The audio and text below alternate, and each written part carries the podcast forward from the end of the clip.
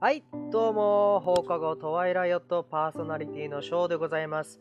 今回はですね、ショーの一人会で、えー勝手にお悩み相談をまたやっていきたいと思います。このコーナーはですね、えー某お悩み掲示板から勝手にお悩みを、えーピックアップして答えていこうという、まさに勝手な企画でございます。えーそれではね、このショーが 独断と偏見で選んだ 言い方 で選んだね、えーお悩みを見ていきましょうかね。はい。じゃあ、まず最初のお悩みでございます。匿名さん。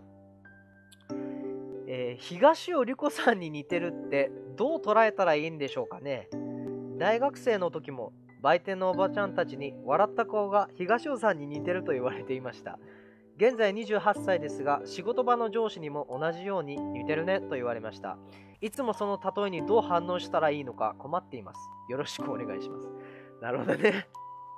ちなみにこの方はですね多分俺の記憶が正しければ、えー石田純一さんのえー奥様ですね。で、確か、あのーお父様は東尾治さんという、えー元プロ野球選手、西武にいた投手の方ですね。コントロールがすごい。なんで俺こんな詳しいんだろう。実際見たわけじゃないんだけどね。うん。という方で。まあね、写真もあの検索してみればわかるんですけど、とても美人な方で。なので別に、ええあのーあ、ありがとうございますぐらいでいいんじゃないですか。でもさ、現に言われた側ってさ、例えばこの東尾理子さんに関係なく、あ、誰々に似てるねって言われた時さ、なんて言っていいかわかんないよね。俺もいろんな人に似てるって言われるんだけど、まあそれどれもさ、脈絡がなくて、ある時は、だからこれ困るんだよ。だからすごいかっこいいやつとか、すごい可愛い人とかに例えられても困るし、逆に、その、全くそんなことない、まあなんだろう、それこそ美意識からはるかに遠いような人たちに似てるねって言われても困るわけよ。だからどう、どう反応していいか分かんないね。これの反応の正解って何なんだろう誰々に似てますねっていう。な、なんて、なんて言ったらいいんだろうだそれこそさ、ギャグとかがあったら、その人がね、例えばお笑い芸人の、小島よしに似てるねとかだったら、そんなの関係ねえとかって言ったら多分、ウケるんだと思うけど、その、なんだろう、ない人もいるわけじゃん。東尾理子さんに関しては、情報がなさすぎて、どんな口癖なんかもわからないし、そうそうそう、うちの夫の何あの、石田がみたいな、石田とは言わねえか。要はそういうことでしょ？じゃあなんかこうギャ、ギャグじゃないけど、その場をちょっと笑いに変えたりとかしなきゃいけないのかなわからないね、これの関して。あ、そう、俺はね、毎回言われた時多分、あ、そうですか、へえ、初めて言われましたよ、みたいな、なんかそういう フラットな、別に喜びもしないフラットな感じで。まあでも嬉しいよね。かっこいい人とかさ、それこそ女性で言えば美人な人とかに似てるねとかって言われると多分嬉しいんだろうね。まあ割と嬉しいような印象がありますね。結構ね、僕も学生時代それで、あの先輩とかに可愛がってもらった記憶があります。うんまあ、あ顔の話してもあれだけど、あの、当時僕が、えっと、サッカー部中学生に入ったばっかりの時になった時はですね、あまりサッカー全然上手くなくて、正直心配だったんですけども、あの、なぜか知んないけど、当時僕の顔が、あの、ロバートの秋山さんにそっくりだっていうのがもう全、すごい広まって、正直僕は全くそんなこと思わないし、周りに聞いてもまあ、え？っていう人もいるぐらいなんですけど、でも学校では当時すごく流行って、で、なんか言われたんですよね。ロバートの秋山に似てるやつがいるみたいなのが。それで結構先輩とかにもよくしてもらって、あのーすごくよくしてもらいました。だからすごく僕の場合はいい方向にあの行きましたね。あのすごく怖いあの年上の先輩とかいたんですけど、その人も俺のことをなぜかロバートって呼んでて、ロバートちょっと水持ってきてって言われたから、僕は全然ね後輩だから、あ、いいですよみたいな感じで水持ってって、あ、ありがとうなとかって言って。で、なんかあの、俺が下手でミスとかして、なんか同年代のやつとかに、おい、ちゃんとやれよとかって言われた時に、お前ロバート何言ってんだおいとかってすごいなんかその上の先輩が言ってくれたりとかして、それですごくね、助けられた覚えがあるので、あの、こういう時はな誰に感謝していいのかわかんないけど、多分ロバートの秋山さんに感謝した方がいいんでしょうね。だから、いい方向に転ぶといいよね。だから、笑い声が似てるっていうのはすごくいい意味だと思うので、あの、そんなになんか、あ、ありがとうございますってよく笑うようにしてれば、周りも、あのーよくしてくれるんじゃないかな。うん。そっかそっか。そんなこともあったな、俺も学生時代。今は誰にいるかわかんないけどね。うんえー次です。男性の方、えー匿名さんです。今日の出来事です。ダイソーにて買い物中に黒いドルチェガッパーナのジャージを着用した人がいました。何それ？ジャージか。怖いヤンキーかなと思いきや、メガネをかけた優しそうな顔つきで、母親らしき人に、これでいいのと聞いていました。服装と顔のギャップが何とも言えませんでした。顔つきが優しくメガネをかけているだけで、本当は怖い人なのかもしれませんが、皆さんは何者だと思いますか？何者？この人、何者だろうね。多分、多分普通の人なんじゃ だ、そう、黒いドルチェガッパーナって結構怖い服装なのかね。メガネかけてて、ギャップがすごかったんだ。いや、だから普通に、まあその場所がどこなのかにもよるよね。だその地区が結構そういう人が多いんだったら、おそらくその怖いヤンキーの人なんだろうよ、きっと。うん。で、母親らしき人にこれでいいのとかって言ってる男は、めちゃめちゃ優しい人じゃん。でもたまにいるよね。めっちゃ顔怖いのに、すっげえ優しい人とか。すっげえいいんだよ。だから俺も経験があって、一度ね、その、海外にいた時に、あの、家族でもう丸々留学してる人たちがいたの。子供は当時、俺が大学生の時に中学生ぐらいでした。で、お母さんとお父さんがいて、で、このお父さんがすげえめっため怖いの。丸坊主で、ちょっと太ってて、じゃらじゃらなんかつけてんのよ。で、ちょっと顎ひげ生やして。もう完全にその筋の人なの。見た目怖いな。ただ、声がめちゃめちゃでかくて、ララララララとかすごい喋ってんのよ、子供と。で、子供も元気から、なんとかでしょとかってすごい喋ってて。で、なんか知んないけど仲良くなったの。これ変でしょなんか知んないけど仲良くなって、喋るようになって判明したんだけど、その人はその羊の人じゃなかった。むしろすっごい優しくて、家の家事とかもすごいできんの。だちょっとその過程は変わってて、そもそも野球留学だったんだって、その人が。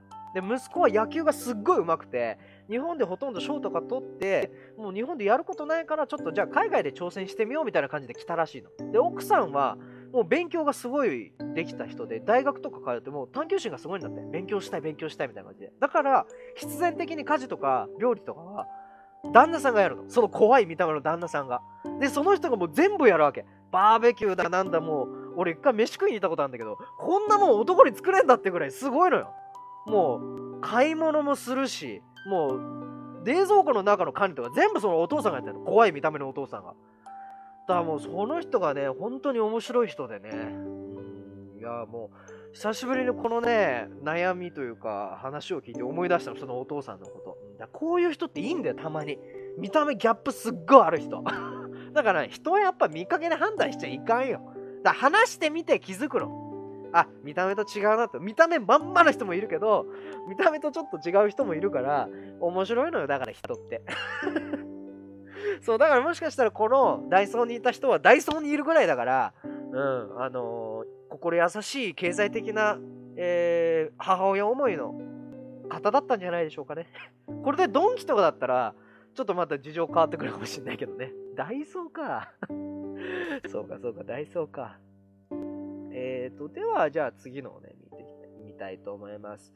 えー、匿名の方、ああ、そうだね。これインフルエンザに関するやつですね。今年はかなりインフルエンザ流行ったみたいで、あのー、発生も遅かったらしくて、でも過去最高の規模で、えー、現にインフルエンザ流行ったということで、まあ、今年寒かったからね、えー、先々週と先週、続けて子供がインフルエンザになりました。下の子が治ったので幼稚園に行くときに熱が下がったから大丈夫かと思い、えー、移った上の子も連れて行きました。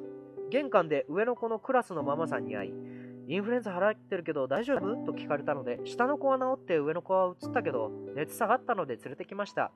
えー、あさってまでは、は、きゃいけません。これな、なんだ？多分、内間違いだね。あさってまでは、多分、登校できないっていう感じなんだろうね。答えたところ、少し表情が曇って、そっか、お大事にね、と足早に去っていきました。次の日に会っても気のせいかそっけないような気がして、やはり熱が下がってもインフルの子供を連れてきたのはまずかったのでしょうか。非常識な親だと広められたらと思うと余計なこと言わなきゃよかったと後悔しています。ちなみに、マスクはしてましたと。そうか。まあね、インフルエンザやっぱお母さん方渋谷になっちゃうよね。これ俺ニュースで聞いたんだけど、なんだっけ、今、えっ、ー、と、病院側がインフルエンザが治った時の証明書の発行を渋ってるっていうのを聞いたんだけど、これわかんない。俺、さらっと聞いたニュースだから、ちょっと細かいとこ間違ってたらごめんね。だから要は、インフルエンザかかったら、なんかその、学校来ちゃいけないんだよね。その決まってて、地区ごとに。で、それにあたって治りましたよっていう、なんか証明書？だから学校に出すための証明書とかなんかを、病院が出さなきゃいけないんだけど、最近それを出さなくて、なんでかっていうと、それを医療的に出す意味がないんだって。だ治ったのはも治ったって分かってるし、ただただ証明書で学校に出すだけだから、別に医療的には出す意味がないって言ってて、で、だんだん街とかも変わってきて、沖縄とかは特にそういうのないんだって、どうやら。俺も聞きかじったニュースだから、全部これ合ってるか分からんよ。ただどうやら、そういうことがあるらしい。でね、まあ他の業務があるから難しい。まあ大あの病院の台所事情があるのはわかるけど、やっぱ現にこういう風に、まあ警戒するわけじゃない。いくら熱が下がったとはいえども、こんだけ流行してたら、やっぱり、うん、その周りの人の安心とかも含めて、なんだろう、その、まあ、書類に関してはあれだけども、もうちょっとね、あのー、こういうところのアドバイスとかもお母さん方にしてあげたらいいんじゃないかなっていうふうに思うかな。そうすれば、だってお母さんたちもまだ分かってないと思うんだよ。そこのインフルエンザって流行ってるのは知ってるけど、うん、そのどの程度で治ったのか。だから熱下がったのに連れてきても大丈夫なのかっていうのを多分分かってないから、このお二方のお母さん両方ともね、やっぱ互いにちょっとこういうことになっちゃってると思うんだよ。俺個人的には別に問題ないって思っちゃう側なんだけどね。うん。だから、まあ、マスクもしてたし、別に。まあ、ちょっとね、あのー、神経質な人とか、神経質なお母さんとかは、いくら熱下がっても、インフルの子供連れてきちゃうっていうのはどうなのってちょっと思っちゃうかもしれないですね。今年は特に流行ったからね。僕もね、あのー、打ったんですよ。予防接種みたいな。で、僕、毎回ね、あの、打つと、自分がなるんですよ。これなんでかっていうと、あれって、まあ、簡単に言うと、軽いインフルエンザを体の中で打ってるんですね。そう。だから、健康状態が良くなきゃいけないし、えーと、その後激しい運動もしちゃいけない、アルコールも取っちゃいけないっていう、やっぱそういう決まりがあるの。で、毎回打ってたんだけど、そう、だから不思議だったのよ。毎回打って具合悪くなるの。で、母親が気になって病院行くと、インフルエンザですって言われるわけ。で意味わかんなかった俺は。いや、インフルエンザのやつ打ったのにインフルエンザになったんですか？っ言うんだけど、どうやら若い子は、人によってはね、打ったそのインフルエンザにかかっちゃうケースがあるんだって。だからそもそもインフルエンザを入れる理由は、その弱いインフルエンザで体に抗体を作らして、その抗体がいざ本物のインフルエンザ入ってきた時に、その抗体っていうのは要は、あの、インフルエンザをやっつけるやつだね。やっつける体の、まあ、ガードマンみたいな。そういうのが破壊してくれるっていう、そういう仕組みなんだって。ただ、具合が悪いとやっぱ人間ってその免疫力がなくなるから、カインフルエンザを打っても、なるわけだ、インフルエンザ要は軽くても、その抗体が生成されない、頑張ってくれないから、結局かかっちゃうっていうのが、昔から僕ありまして。で、今回も心配だったんですよ。打って、で、あのー、ね、ならないかなっていうの心配だったんですけども、結局僕は、あのー、ならず、運が良かったのかな？こんだけ流行ったのにならないっていうのもまた珍しいけどね。うん、懐かしいな。子供の頃はよくね、それでインフルエンザになってました。それで母をよくね、困らせてました。そうですね、今年はインフルエンザかなり、まあ、まだこれからもちょっと続くみたいなので、えー、気をつけてほしいですね。うん、と手洗い、うがい、あと人の多いところでは必ずマスクを、えしなさいというふうにやっぱり注意を受けますので、はい。皆さん気をつけてください。俺も気をつけます、さすがに。俺マスクしないんだよね。マスクつける習慣なくてさ、あの、海外だとね、マスクつけてるとダメなんだよ。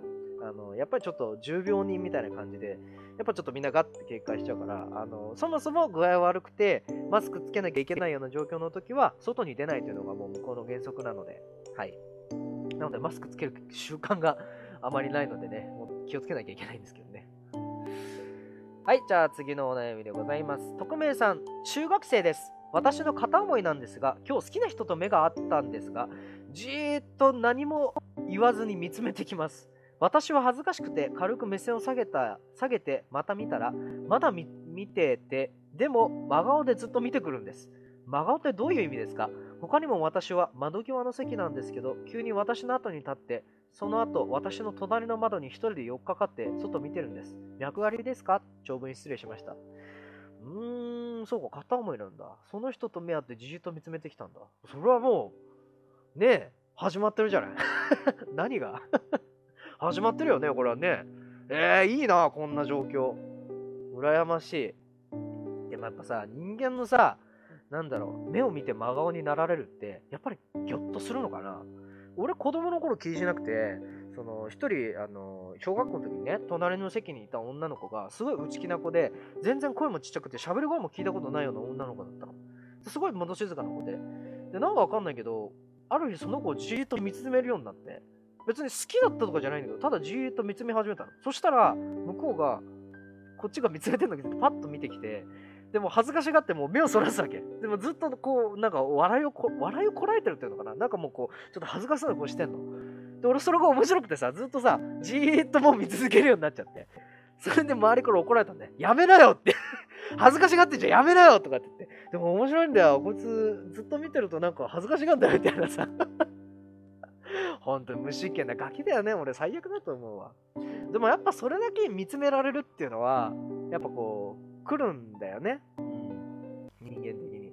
でさ、これにちょっとね、まあ関連したっていう変な話なんだけども、俺が高校時代によく通ってたあの地元のラーメン屋さんがあるの。で、俺あんまラーメンとかそんな食いに行く感じじゃなかったんだけど、そこのラーメン大好きで。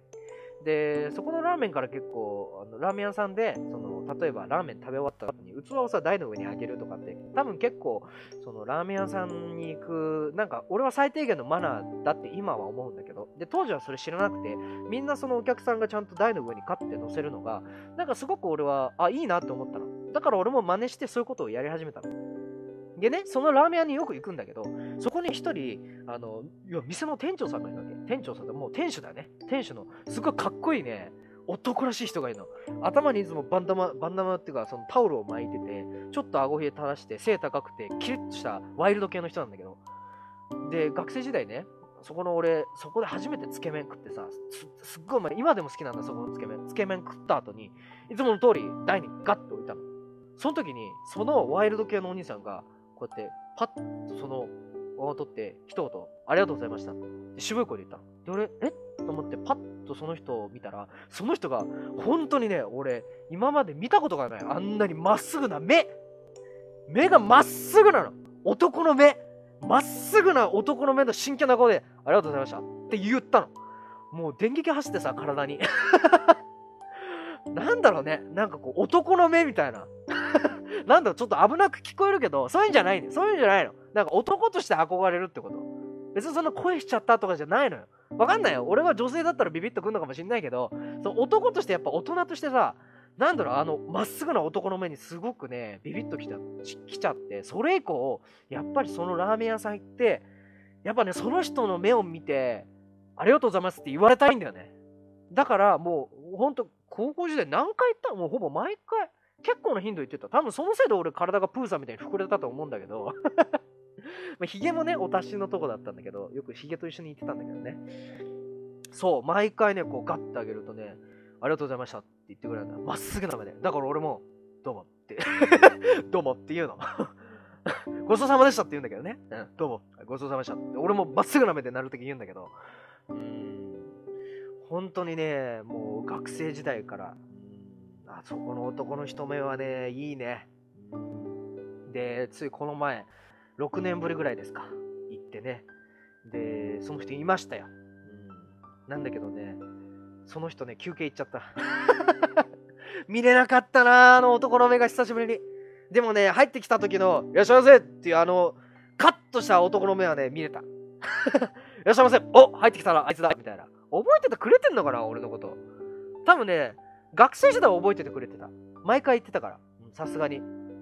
なんか覚えててくれてるなって目をしてたんだけど、今はどうなのかなって多分ちょっと疑ってる可能性はあるかもしれないね。